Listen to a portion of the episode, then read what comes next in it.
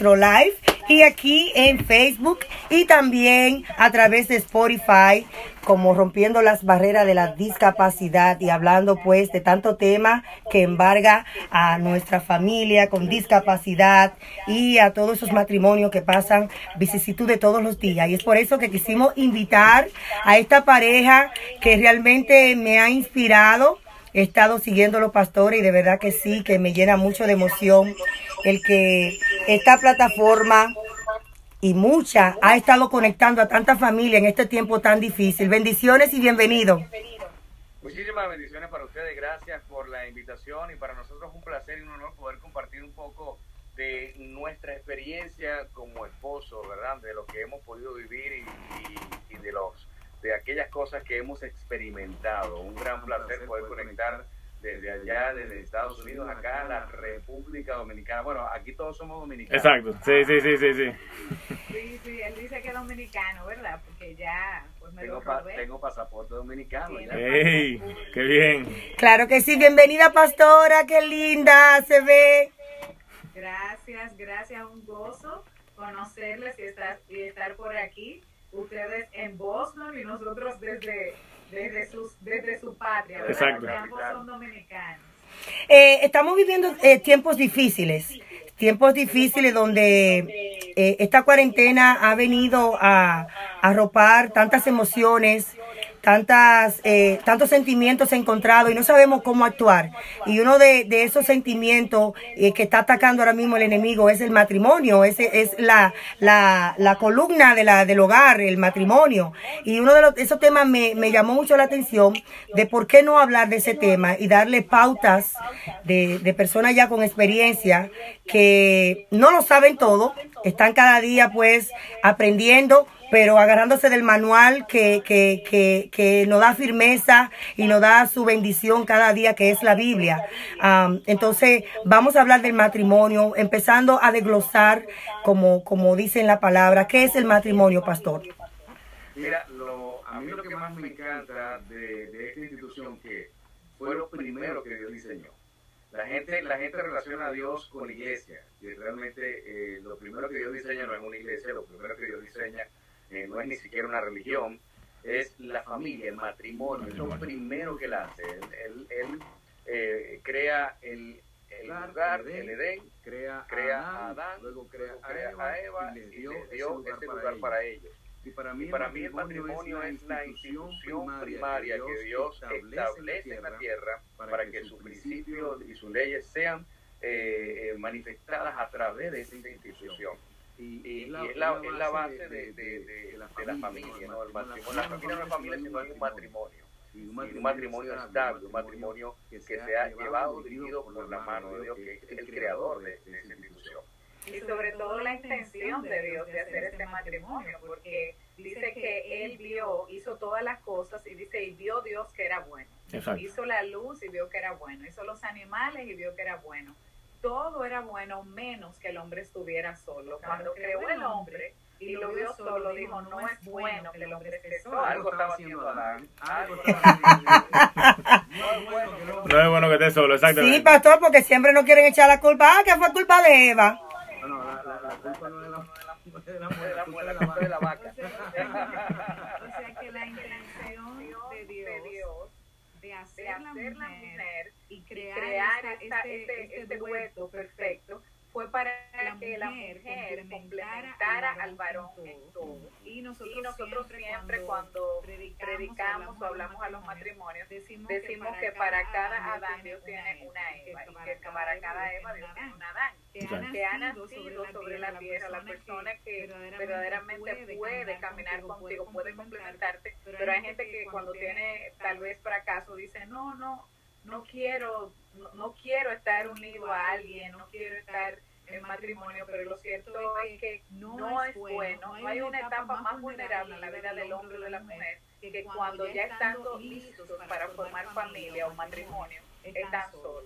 Sí, totalmente. De hecho, de hecho eh, una de las cosas que mi esposa menciona es el aprender a diferenciar de lo que es el complemento en la relación.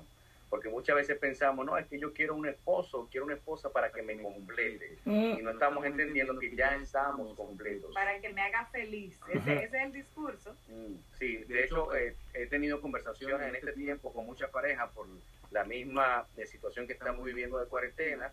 Hay, hay un mayor índice de maltrato intrafamiliar, hay muchas discusiones, peleas, la- las parejas están entrando en crisis. Eh, y, y escuchaba yo una, en una de las parejas que hemos estado eh, conversando donde él me decía, yo soy feliz y ella es feliz. Y le dije, es un grave error, porque tu felicidad no puede depender de, De esa persona. Tu felicidad no puede depender de nadie. O sea, yo soy feliz porque Cristo vive en mí. Yo soy feliz porque, porque Dios me creó, porque, porque Dios me salvó y hay mi felicidad porque me ama. Y mi felicidad radica en, en, esa, en ese principio. Yo no puedo eh, hacer responsable a mi esposa de mi felicidad. Ella no es responsable de que yo sea feliz. Eh, eh, eh, es, es mi responsabilidad.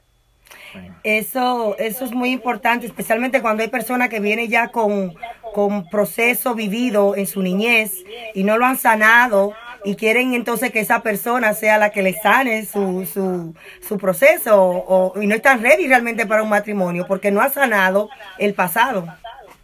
Totalmente, totalmente. Yo pienso que mi esposa eh, puede andar en esa parte de sanidad porque mi esposa es es especialista ya que ella desayunó, almorzó y cenó pastillas antidepresivas en un proceso de un pasado donde ella pensó que moriría, ¿no? Eh, igual que yo, yo también, pero yo pienso que el proceso de depresión que mi esposa vivió fue tan fuerte y, y tan difícil con tres niñas que no sabía qué iba a hacer, le decía a su hermana, mira, cuídame, si yo me muero. Oh, wow. Es un proceso difícil de, de pasar de, de ese momento a una sanidad. Porque lo, lo, lo de nosotros es que ambos pasamos por un divorcio Sí. y que somos restaurados hoy en día. Amén. Y el tema matrimonio nos interesa tanto porque entendemos que sí se puede, sí se puede eh, sanar, sí se puede volver a, a intentarlo, pero venciendo el temor y sobre todo poniendo de su parte, porque cuando el hombre o la mujer en una relación imponen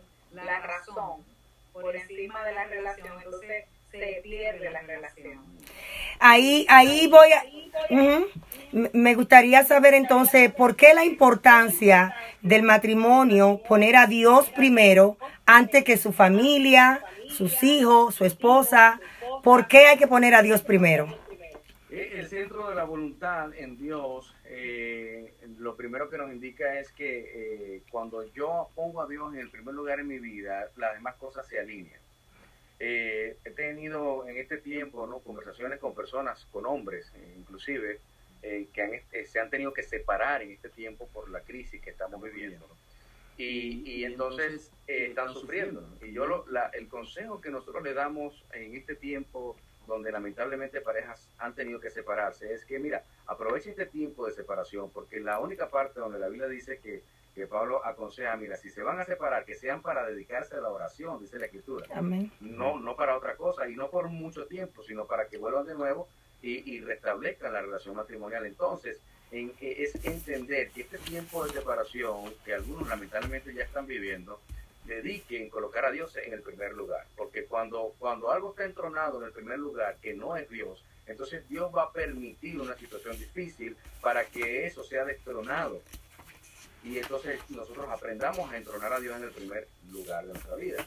¿Por qué poner a Dios en el primer lugar? Porque Dios fue quien creó nuestro corazón. Porque Dios fue quien creó al hombre y a la mujer para tener una relación con Él, no una religión. ¿Y qué tipo de relación? Una relación de dependencia, de intimidad, de cercanía. Y por ejemplo, nosotros que nacemos en el seno de una familia, cuán importante es tener una relación con su padre y con su madre. ¿Por qué? Porque son las figuras de, de, de protección, de identidad, de autoridad que tenemos. Entonces, cuando un hombre o una mujer no conocen a Dios, es como si vivieran más bien huérfanos y carentes de una identidad y de un valor que solo nos lo da Dios. Porque no sé en tu caso, pero muchos de nosotros venimos de familias disfuncionales. Ujú. Las mayorías Sí, tenemos, sí. de matrimonio, si yo te cuento mi historia, y Carlos te cuenta su historia, y tal vez ustedes comparten, eh, no hemos tenido modelos, nuestros valores están distorsionados. Y más aún, habla, se hablaba mucho de estar traumatizado cuando yo era niña. Y hay cosas que realmente traumatizan a uno. Entonces, cuando llegamos a un matrimonio, como bien decías, sin sanar, sin, sin tener una identidad, sin conocer al creador de tu corazón, yo siempre digo que el hombre que no respeta a Dios no respeta a nadie. Wow. Y cuando hablo de, Dios, de hombre, hablo de mujer. Aquel que no respeta a Dios va a hacer las cosas eh, y va a decir, no, como nadie se va a enterar, y cree que nadie se va a enterar, pero Dios todo lo ve y Dios todo lo sabe. O sea que tener a Dios en el centro del corazón no es una religión. El primer mandamiento no habla de religión, dice amarás a Dios. Habla de una relación. ¿Con qué? Con todo nuestro corazón. Con todo nuestro corazón. Con nuestra alma. Entonces nosotros hablamos y siempre enseñamos de tener esa relación con Dios que te permita basar tu matrimonio, tu familia, eh, tus proyectos, la, todo en una roca que no se mueve. Mi esposo ha escrito varias preguntas y quiero darle la oportunidad porque hoy es su primera vez Exacto. haciendo live Sí. y quiero realmente darle su espacio. Así que.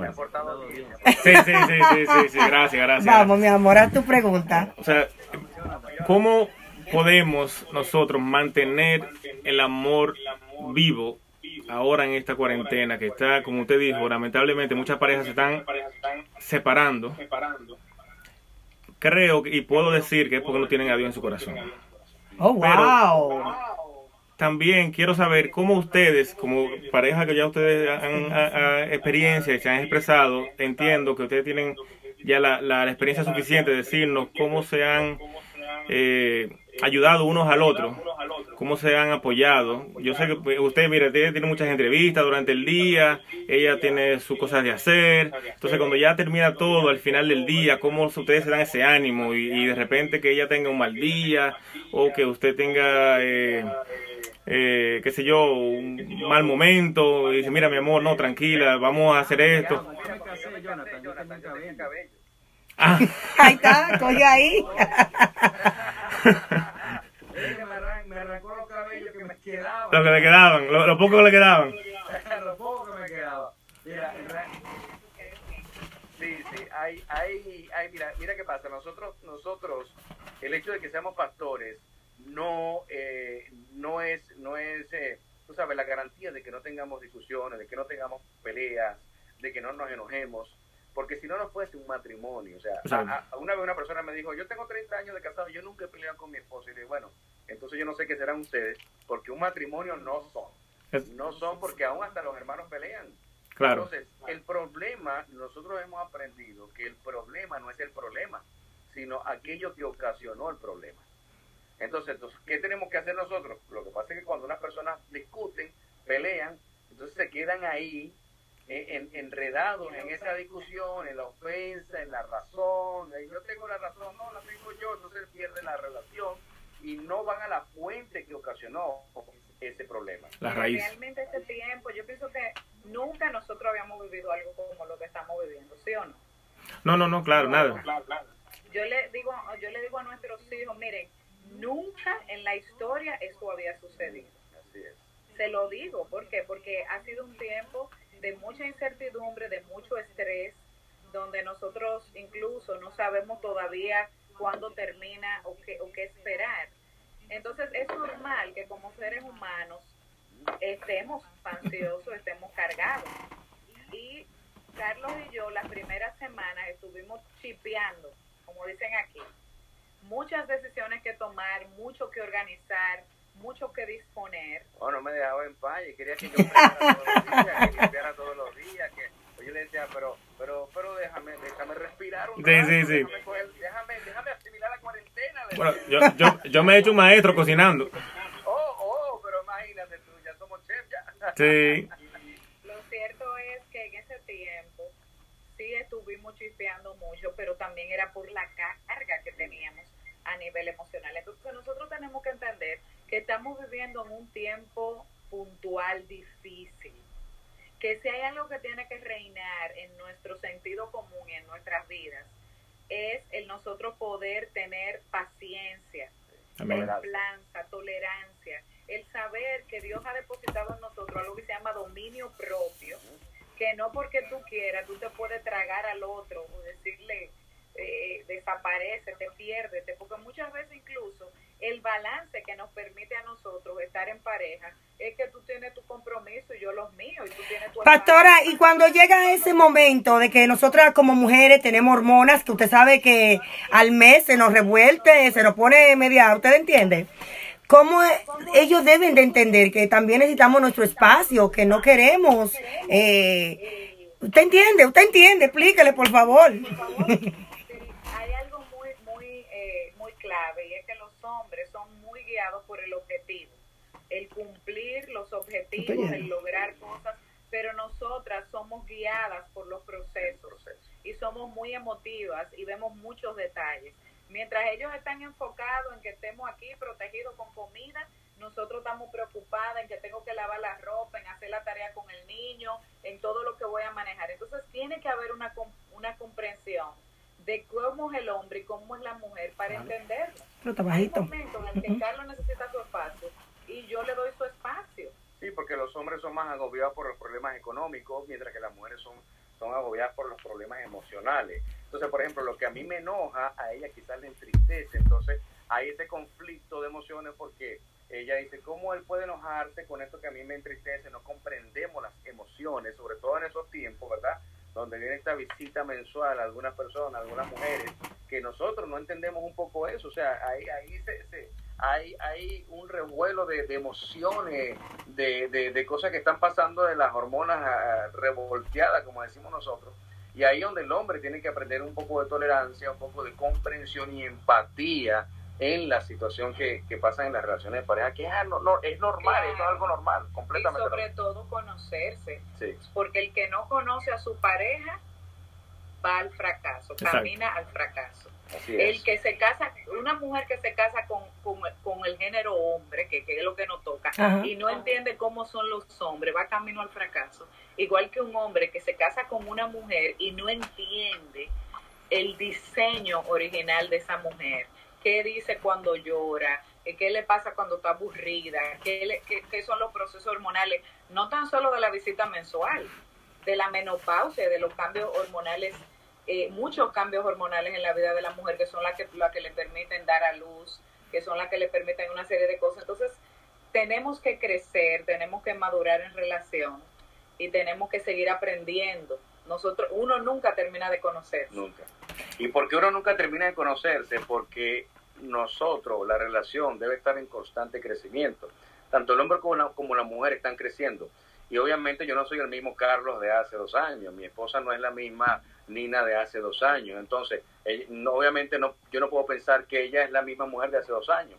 Entonces, como constantemente estamos en crecimiento, constantemente tenemos que ir conociéndonos todos los días para ir eh, estableciendo una relación comunicacional, saber que ella está creciendo.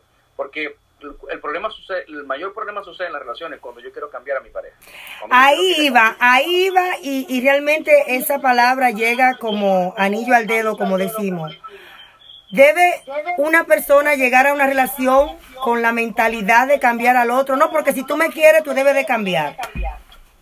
Mira, eh, para que nosotros, nosotros tenemos un principio como neurocoach y es que... La pastora te se arraca la cabeza.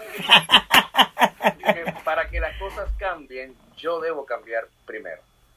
Entonces, este es el principio. Para llegar a este nivel se necesita mucha madurez, se necesita reconocer, se necesita desplazar el ego y el orgullo, porque yo necesito reconocer que para que mi entorno cambie, yo debo cambiar primero, porque yo soy un ente de cambio, yo soy, yo soy un canal de transformación y de cambios. Entonces, ¿Qué sucede? Que yo necesito cambiar primero, pero la gente no piensa de esta manera, la gente piensa, no, que cambie ella porque el problema es ella, o que cambie él porque el problema, el problema lo tiene él. Entonces, cuando nosotros hacemos el planteamiento en una relación de que la otra persona debe cambiar, entonces ahí se trancó la jugada. Pastor, vamos a hacer una pausa y mire a ver si su, su, su a volumen del Zoom está muy alto porque aquí ya no hay eco. Había un eco sí del Zoom, pero lo bajamos. La televisión, señores, no tiene nada que ver. Está, pa- está solamente imagen, no tiene audio.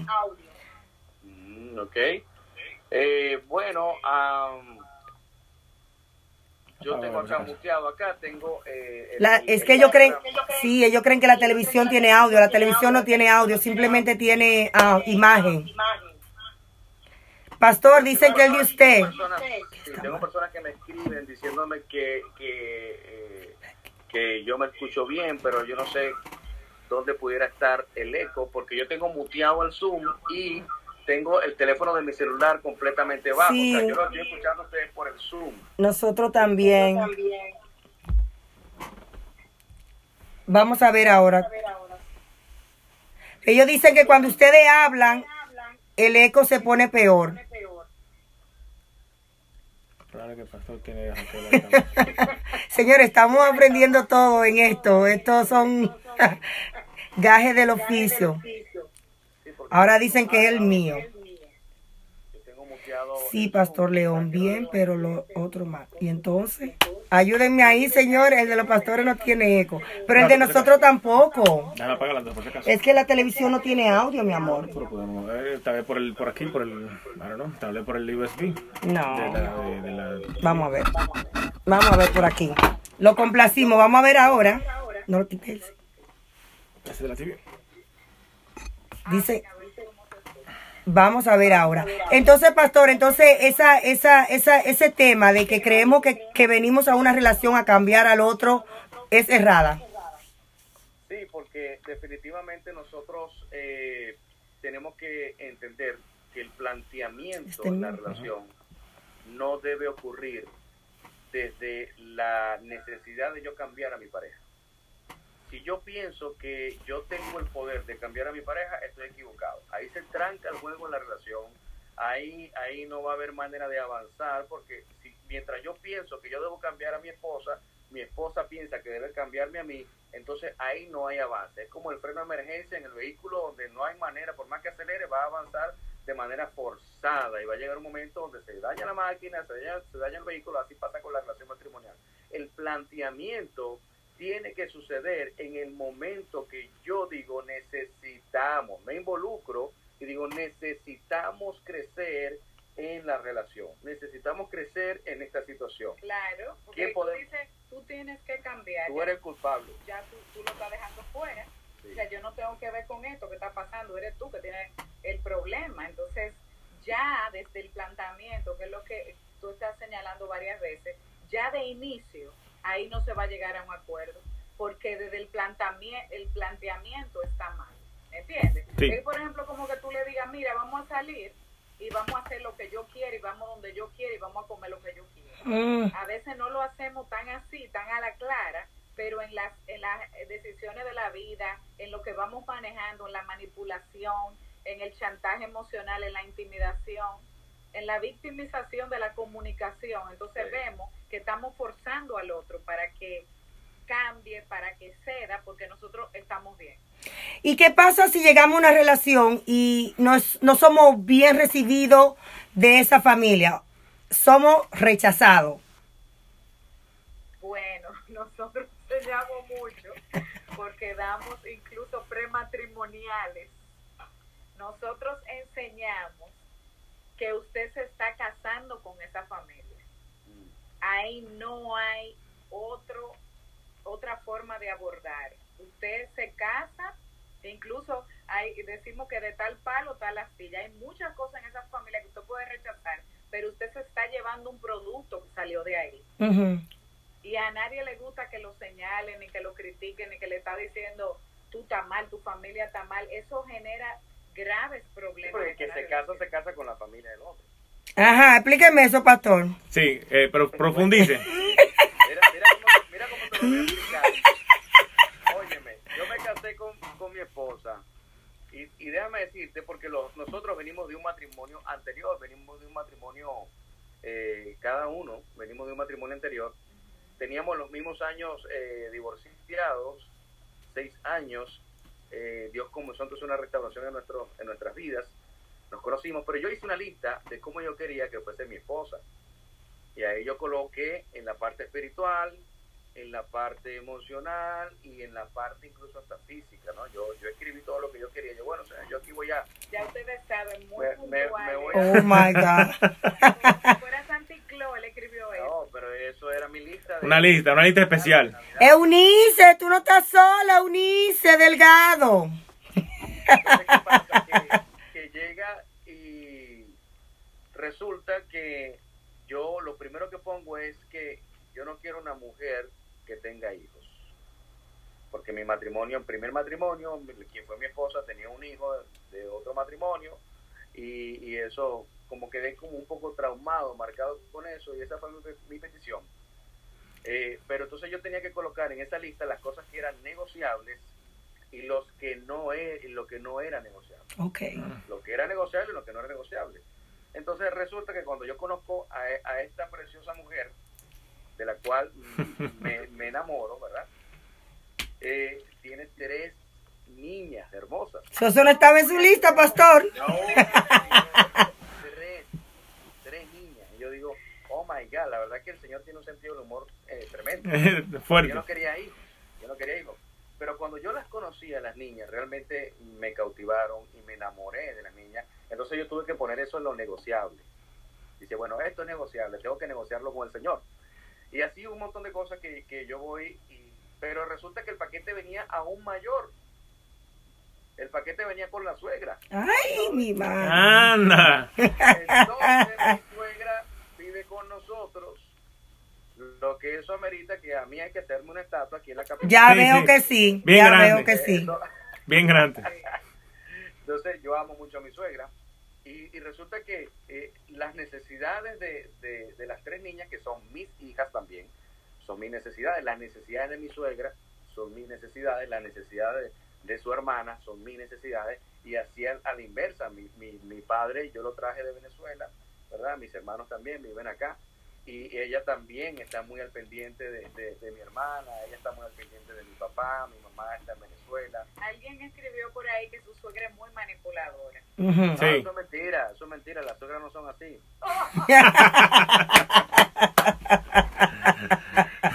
Pero lo que sucede es que de acuerdo a lo que nosotros vemos en la palabra de Dios, nos dice que en cuanto dependa de uno, que uno esté en paz con todos los hombres y que usemos la sabiduría que tenemos para Amén. mediar, para dejar pasar y que el más maduro, que el flexible, incluso en neurocoaching lo vemos, controle el sistema. Cuando usted se El convierte flexible. en muy rígido, en muy estructurado, Sí. en muy que, Cuadrado. en que tiene una lucha de poder, pues va a pelear con todo el mundo. Exacto. Ok. Se Sí. va a cansar, se va a agotar y no va a haber ningún problema resuelto.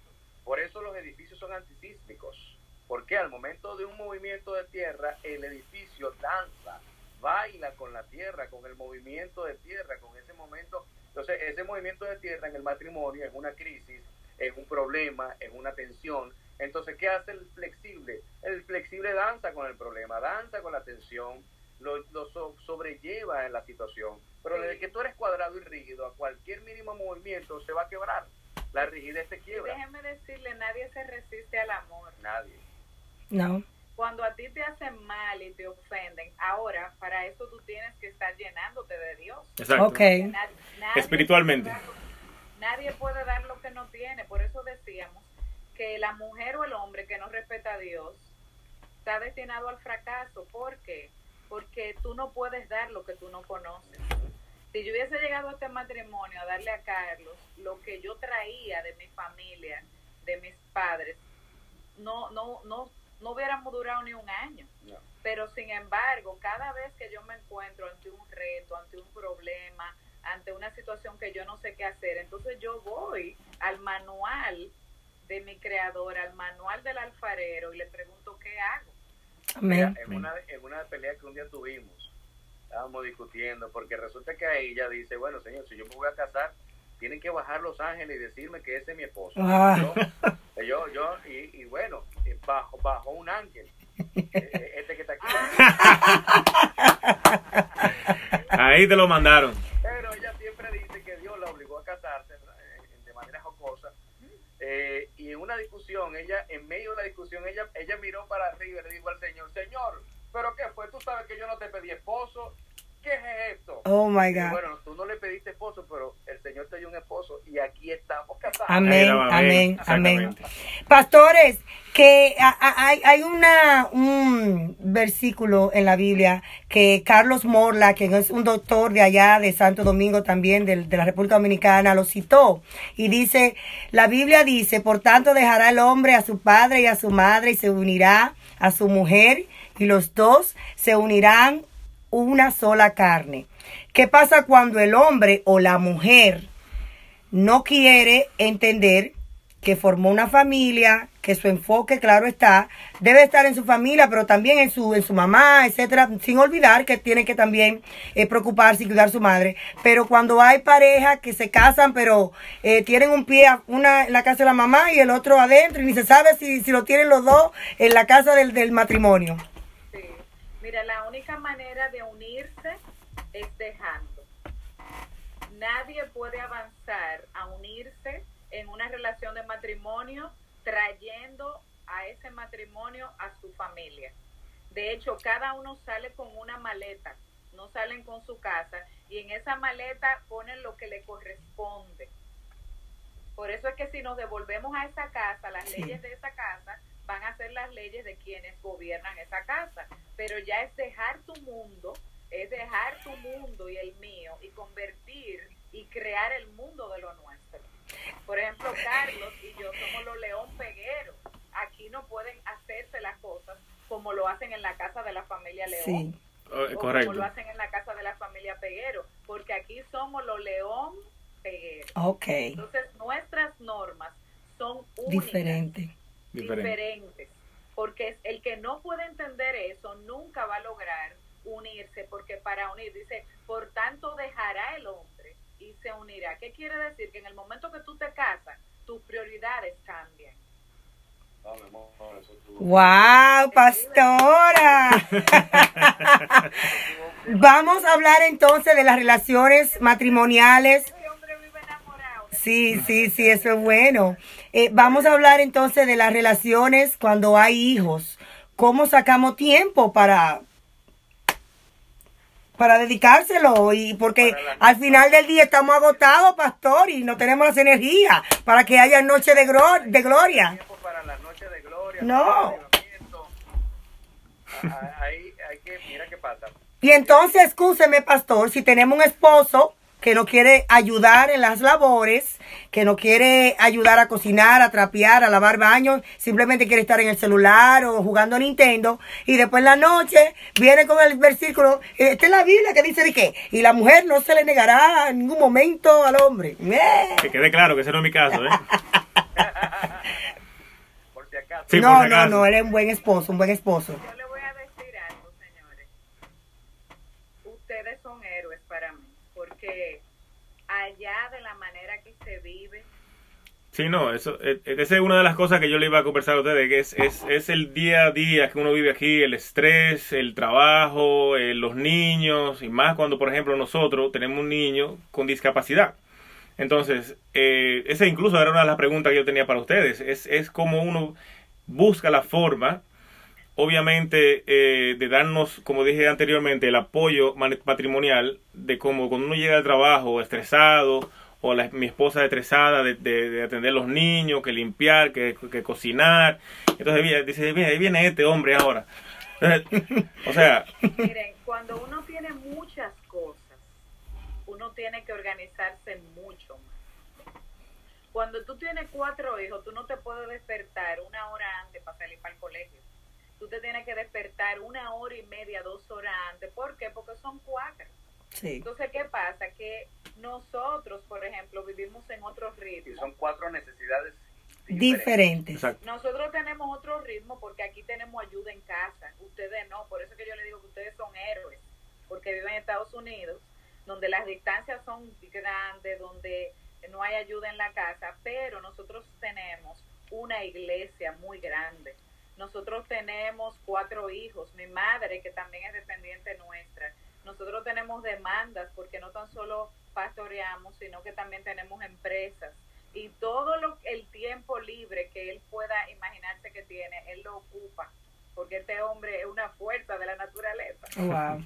Pero ¿qué tiene que estar definido? Tiene que estar muy definido el programa, el horario, las responsabilidades en la casa para poder entonces decir, aquí a las nueve de la noche todo el mundo se recoge. Exacto. Aquí a las nueve de la noche cada quien tuvo que cumplir con su tarea. Exactamente. Eso, eso se está haciendo aquí en esta casa. Injusticia, oigan bien, injusticia es que uno cargue con todo. Exacto. O que dos carguen con todo. Ustedes son seis. Entonces, si alguien nos está escuchando que está cargado, que está aburrida, muchísimas mujeres aburridas, víctimas, porque las mujeres se victimizan, Sí. nosotros nos victimizamos, pero de, de- por deporte. Pues yo conozco a más de un hombre que se victimiza también. También sí. Mucho, mucho, ¿verdad? Que es cierto, cierto. Entonces, tenemos que salir de la victimización y decir, mira, nosotros necesitamos nuestro tiempo, esto es justo, necesitamos a las nueve estar descansando, así como ustedes descansan, y, y establecer normas, y no, no va a doler, o sea, ellos van a saber y crecer pensando, cada quien necesita su espacio como yo lo necesito, cada quien necesita su tiempo, y en el caso de la mujer y el hombre poner de su parte, el hombre para apoyar a la mujer y la mujer para bañarse y perfumarse a la hora de acostarse. No, y la ley del acuerdo. eh, la ley del acuerdo funciona eh, a la perfección en una relación. Cuando, cuando nos ponemos de acuerdo para las cosas, todo funciona de manera fácil. Eh, fluye en la relación. O sea, nos ponemos de acuerdo. Mira, vamos a compartir nuestras actividades. Tú me ayudas con la cocina, yo, yo ayudo con fregar, tú me ayudas con el niño. eh, mientras tanto, ve lava el baño. O sea, y en este tipo de cuarentena es donde más se tiene que aplicar esta, esta ley del acuerdo, porque eh, eh, acá en República Dominicana también las personas que pueden tener una trabajadora se le fue, porque la trabajadora tiene que estar en su Sí. casa en cuarentena, Sí. también cerrados, y, y, y es un tema donde, bueno, eh, también pasa que en este tiempo de cuarentena, eh, hombres se han encontrado que no conocían a sus hijos, Yes. porque duraban 24/7 trabajando, llegaban en la noche, el niño ya estaba durmiendo, al día siguiente temprano para el colegio, él para el trabajo, y así mismo todos los días la misma rutina. Y resulta que se encontraron en una cuarentena con hijos desconocidos. Yep. Entonces tampoco tenían una conexión dentro de la relación. Y ahora entonces, aunado a todo esto, yo tengo que hacer oficio, te tengo que ayudar en la casa, pero yo nunca he hecho eso. Sí. Hay una resistencia al cambio y tenemos que saber que estamos en tiempo de crisis y la crisis lo que nos indica es que hay una oportunidad para hacer las cosas diferentes Amén. y que tienen que haber que hacerse cambios, si no el sistema el sistema colapsa.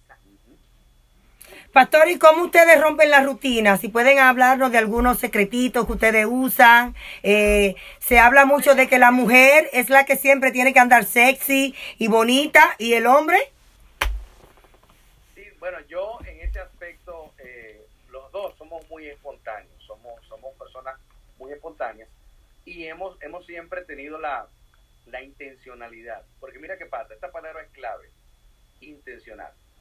Si no eres intencional en eso, entonces resulta que vas a, vas a ir sucumbiendo en, en, una, en un abandono de la relación donde terminará en una catástrofe. Entonces somos intencionales. De repente yo le digo a mi esposa, mira, el próximo fin de semana nos vamos para Punta Cana. Esa es la ventaja de vivir en una isla Sí. tan maravillosa como esta, Sí. que uno puede agarrar su carro y se fue para La Terrena, para Samaná, Punta Cana. Oye, me encontré pesos, tampoco hay que gastar mucho dinero con eso. La gente se hace una idea de que hay que tener mucho... No, no, no, no. Eso, óyeme, porque cuando nosotros estábamos en olla, como decimos los dominicanos, ¿verdad? Y para los que no son dominicanos y no entienden, estar en olla es no tener un solo Peso. centavo. Ni un peso. Nos íbamos para el malecón a pasear el malecón porque a ella le encanta ver el atardecer en el malecón. Oh, wow. Y eso para ella era un regalo maravilloso. Y yo agarraba y la paseaba por ahí por el malecón a ver el atardecer. Entonces, uno se le ingenia. Hay gente que dice, yo no tengo dinero para ser creativo. No necesitas dinero, necesitas el cerebro y un corazón eh, que, que ame a tu pareja. Sí. Entonces somos intencionales en eso. Yo puedo estar muy cansado, óyeme, pero muy, muy cansado. Y yo le digo a mi esposa, vámonos a cenar. Y nos vamos a cenar. Yo puedo estar muy cansado, pero yo sé, mira, me ha tocado en ocasiones, y esto, esto no solamente en la pareja, con los hijos, es lo mismo. Con los hijos Sí. es igual. Mira, yo he tocado que los sábados siempre yo estoy en la noche preparando el mensaje del domingo de la, de la iglesia, estoy concentrado con libros, la Biblia, acá en la computadora. Y, y he tenido situaciones donde una de mis hijas entra, yo tengo una oficina, esta es mi oficina aquí en la casa, entra a mi oficina y me dice, ¿qué tú haces? Cuando mi hija me pregunta, ¿qué tú haces? Es porque ella quiere hacer algo con usted. Es porque ella quiere hacer algo especial. Obviamente, yo, como decimos acá en Dominicana, yo me la llevo y le digo, nada, ¿por qué? ¿Qué tú quieres hacer? Y me dice ella, como que yo quiero ir a cenar.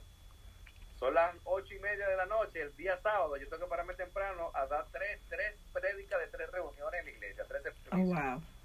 Yo suelto todo y salgo con mi hija a cenar. Bien. Lo mismo pasa conmigo. Vámonos hoy al cine. Yo, yo, uno, eh, eh, el hobby que yo más practico es montar motor. Me gustan los motores. Y yo, y yo monto a mi hijo, el varoncito, lo monto atrás conmigo y, lo, y nos vamos a- al cine en, en el motor. Y eso para él es la, la mayor diversión. Entonces, Lo máximo. ser intencional en la relación. Ser intencional, mira, tú puedes estar cansado, no hay excusa si no tienes dinero, pero si eres intencional, tú vas a, lograr lo que decían ustedes hace un momento, mantener la llama del amor encendida. en Así es. No, y sobre todo no ser tan tan eh, metódico, tan rígido, eh, tan rutinario, como ustedes decían, la rutina. Hay Sí. veces que hasta cambiando una cosa de lugar en la casa, tú te sientes como diferente, Es verdad. Sí, sí. pero no lo hacemos. Recogiendo la habitación, o sea, una habitación regada no inspira para tú estar ahí. No. Entonces tú tienes que poner los colores que le- te gustan, recoger. Si tú eres regueroso, hay reguero en otra esquina, pero no ahí en la habitación. ¿Por qué? Porque uno se siente sobrecargado, se siente inade- eh, mal. Entonces son pequeñeces que uno a veces no, no, no, no las tiene, eh, no, no las tiene pendientes, pero que verdaderamente apoyan o destruyen una relación. Hace la gran diferencia. Sí. ¿Cómo, cómo mantenemos eh, eh, el otro motivado? Por ejemplo, hay parejas que cuando alguien tiene un proyecto o tiene algo bueno para emprender, el otro siempre dice, ah, no, tú no vas a hacer eso, tú no vas a llegar a hacer, tú no lo puedes hacer. Como que no lo motiva. ¿Cómo mantenemos a la pareja motivada cuando tienen proyectos así o, o cosas diferentes cuando están haciendo? Mire, eso siempre se da. Te voy a decir algo, eso siempre se da. ¿Por qué? Porque cuando yo llegue al cielo, yo le voy a preguntar a Dios, Dios, ¿y por qué tú no casas tan diferente?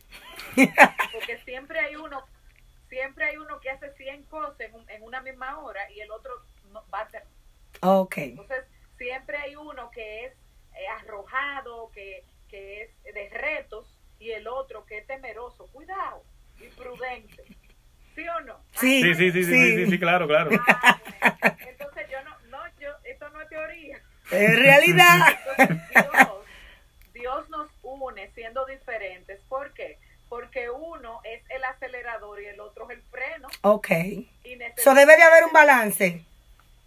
pero si uno entonces no previendo las diferencias se pone a criticarse en vez de, de celebrarse, de considerarse, se matan. Porque las diferencias se celebran. Y el problema es que cuando no entendemos esto, yo voy a criticar la diferencia, porque al yo ver que mi esposa no es igual que yo, eso para mí es extraño. ¿Por qué tú no eres igual que yo? Tú- tienes que ser igual que yo. Nosotros somos muy diferentes. Sí. somos. Tenemos muchas cosas en común, tenemos muchos intereses Sí. en común, pero somos completamente diferentes. Mi esposa es flemática, es sanguínea flemática, y yo soy colérico sanguíneo. Entonces, mi ritmo, mi velocidad no es la misma que la de ella. Entonces, eh, yo tengo que bajar la velocidad y ella tiene que aumentar. O sea, es, es- es este equilibrio. Yo voy aquí en este aceleramiento y mi esposa va al paso. Entonces, ella, eh, ¿qué, hago, ¿qué hago yo? Yo tengo que bajar la velocidad y ella tiene que aumentar un poco la velocidad para Encontrarse. Entonces, ¿por qué la gente sigue diciendo que debo de encontrar mi media naranja cuando eso no es la realidad? Y si bien es cierto, la naranja cuando tú la partes y la abres son igualitas de cada lado. Y pero en, en el matrimonio eso no es cierto. Miren, eso no existe. Eso no existe. Una naranja. Porque sería aburrido realmente yo tener a alguien que... Claro, claro, Pero Yo claro. le voy a preguntar a Dios porque realmente, tú sabes qué es lo que pasa, que tú te enamoraste de lo tranquilo que es él. Ay, Y él ¿Y cómo, se cómo, cómo se dio cuenta, pastora? Cualquier parecido con la realidad.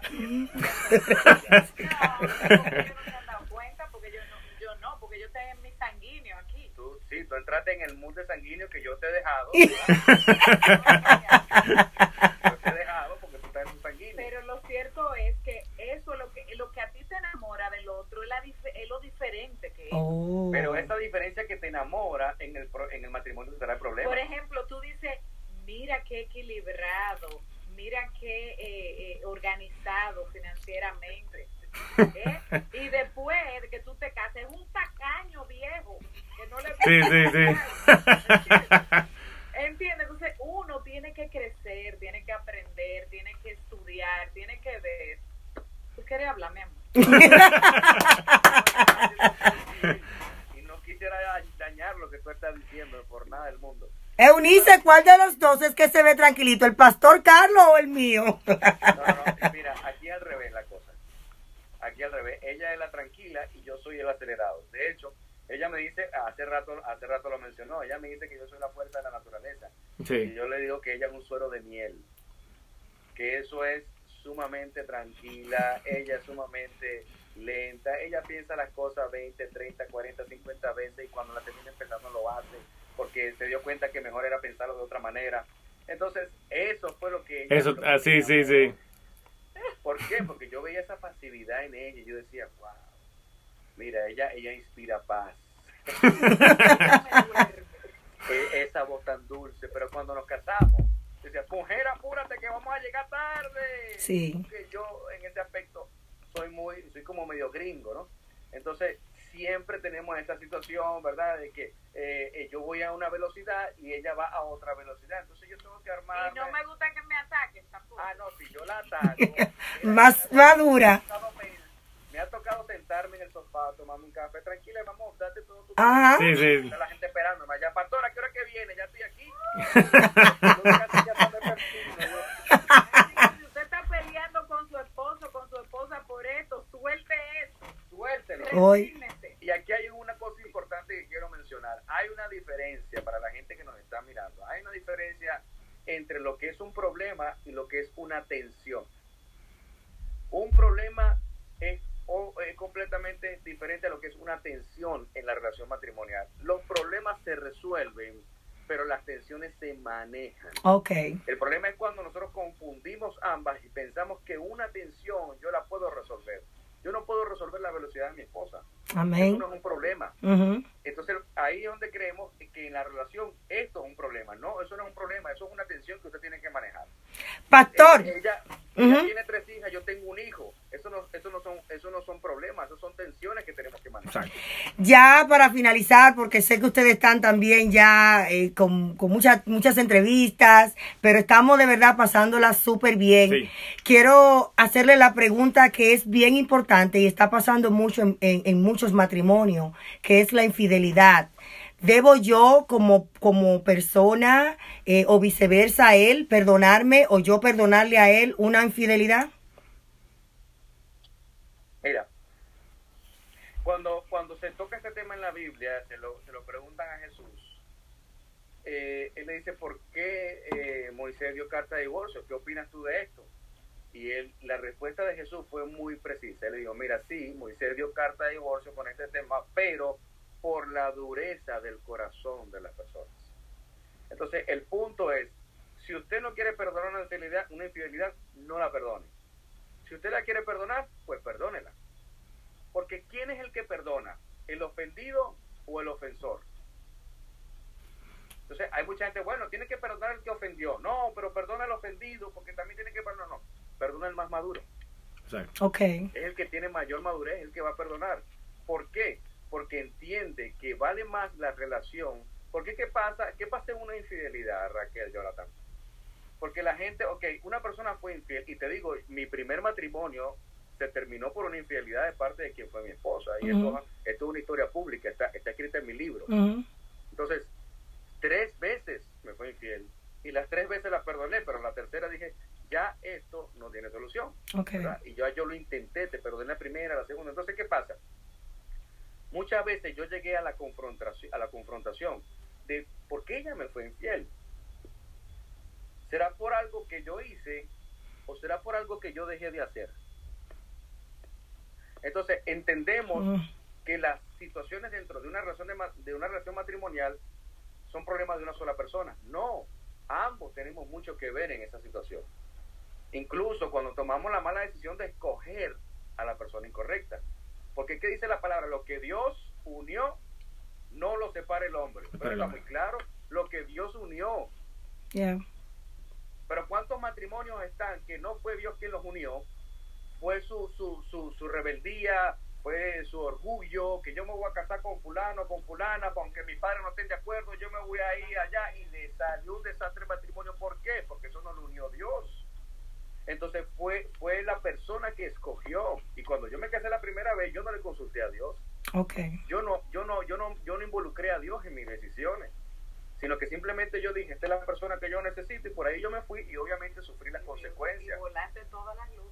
Me, me, me, me volé todas las luces. Llevó como, como 30 luces rojas. Oye, ahí no hubo a mí que me pasó. Wow. o en la relación previa dan aviso. Claro. Sí. Pero a veces no lo queremos ver, no lo queremos, no y, lo el, queremos. y el mejor divorcio sucede en el noviazgo. Oh, wow. Es ahí donde sucede el mejor divorcio. Porque ahí cuando tú ves todas estas señales, ¿qué es lo primero que la persona piensa?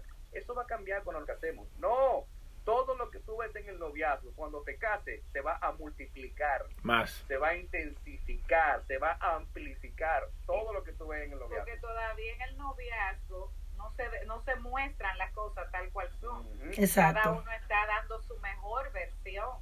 Exactamente. Por eso es que no podemos idealizar, porque cuando idealizamos al otro uh -huh. y no lo humanizamos, luego entonces viene el desconcierto y el desencanto y la desilusión. Uh -huh. Es bueno que tú entiendas, esta persona, yo lo, es verdad que lo amo, me gusta, pero tiene, tiene errores, tiene debilidades como yo las tengo y vamos a trabajarla, porque si vale la pena hay que hacerlo. Así es. Oh, wow. Pastores, ¿cómo servimos nosotros eh, de ejemplo para otros matrimonios? ¿Con, con qué hacemos? Si vamos bien o cómo ustedes hacen para servir de ejemplos para otros matrimonios. No guarden apariencia. Ahí lo dijo todo. Mira, la, la, la apariencia eh, eh, es lo que te lleva a mostrar una imagen de quien tú no eres verdaderamente. Entonces, al final del día, vamos a hacer más daño guardando una apariencia que al final se va a descubrir. Y la gente dice, ay, pero ellos son, mira, ellos son, Son perfectos. perfectos. Y, entonces la mujer no quiere el hombre, yo quiero el, yo quiero uno como el pastor. Sí, sí, sí, sí, sí, sí. Oh, my God. Y se lo, se lo vive diciendo al, al, al esposo. Así que mira, pero mira, mira el pastor, mira. Pero mira qué lindo se viste. Aprende, aprende. Pero el pastor entonces en la casa maltrata a la esposa y maltrata a los hijos. Eso es lo que no saben, exactamente. Entonces eso es lo que no saben, lo que no ven. Entonces nosotros somos completamente vulnerables. Nosotros manejamos un liderazgo que le hemos llamado el liderazgo de la vulnerabilidad. Es decir, nosotros somos transparentes. Nosotros contamos, contamos nuestras cosas eh, hasta más íntimas, las contamos en nuestra conferencia de matrimonios. ¿Por qué? Porque cuando yo, cuando yo hablo de nuestra vulnerabilidad, la gente que nos está escuchando dice, ah, pero a mí me pasa eso también. Exacto. Y mira, si al pastor le pasa, entonces quiere decir que yo tengo oportunidad también Claro. de, de, de poder, cambiar, sa- de poder de sanar, de poder crecer, sanar, crecer. Y es ahí donde nosotros eh, hemos, hemos servido de ejemplo para muchas personas. Mira, se nos han sentado parejas que incluso son, son personas que no tienen nada, no, no quieren saber de iglesia y están en la iglesia de nosotros y se han sentado a decirnos, pastor, nosotros estamos aquí, Por ustedes. ustedes no nos dicen lo que tenemos que hacer, ustedes nos dicen cómo ustedes lo han hecho. Amén. Exacto. Amén. Servir de Wow. ejemplo, muy bien. ahí hay un ejemplo de, de, de, de una relación sólida con dificultades, con problemas, discutimos, nos enojamos, a veces, a veces ella me mira, me corta la mirada y porque eso pasa en la relación. Claro. Que siempre hay uno que busca más pleito que otro. Ay, pastor. Bueno, entonces, usted, usted echa para allá y yo para acá, ¿cómo es? Pastores, de verdad que sí, muchísimas gracias. Agradecemos Sí, su placer. tiempo. Gracias por todas las personas que se han conectado y que de verdad esto ha sido palabra de bendiciones para muchos. Bendigo su vida, bendigo su ministerio. Esperamos ir pronto Sí, sí, con ansia claro, y visitarlo. conocerlo. ¿Dónde Sí. están ustedes ubicados? Mira, nosotros estamos acá en la capital de Santo Domingo y la iglesia está en la avenida, en la avenida Winston Churchill. Ahí estamos ubicados y, y En la urbanización Fernández. Fernández. Al, al supermercado Bravo a la, a la, a la avenida Churchill. Ahí Oh, la- estamos cerquita. En la Francisco Carías La Bandiera es la misma calle del Club Paraíso, pero hacia el Fernández. Sí, sí. Ahí atrás. Sí. Estamos a sus órdenes. Coincidencialmente, eh, su mamá y, y la familia de ellos tienen eh, apartamento ahí cerca. Sí, sí.